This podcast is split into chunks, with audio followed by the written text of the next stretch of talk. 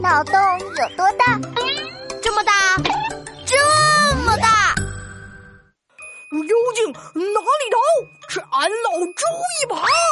剁啊住啊住啊！闹闹别闹，小心我让你的猪耳朵和猪尾巴贴在一起！哎呀，观世音菩萨，你大慈大悲，放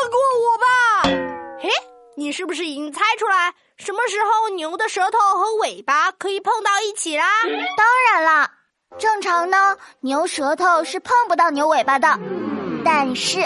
你这个贪吃鬼出的题，说不定和吃有关呢。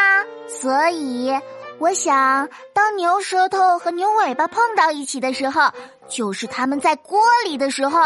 不错，不错，知我者莫如王静静，你真是我的知己。切，谁稀罕当你的知己啊？当同桌我都很勉强呢。轮到我考你了。什么鸡没有翅膀？简单，答案是田鸡。你可别忘了，我很热爱动物的，最爱吃泡椒田鸡。嘿嘿，你呀，快答题。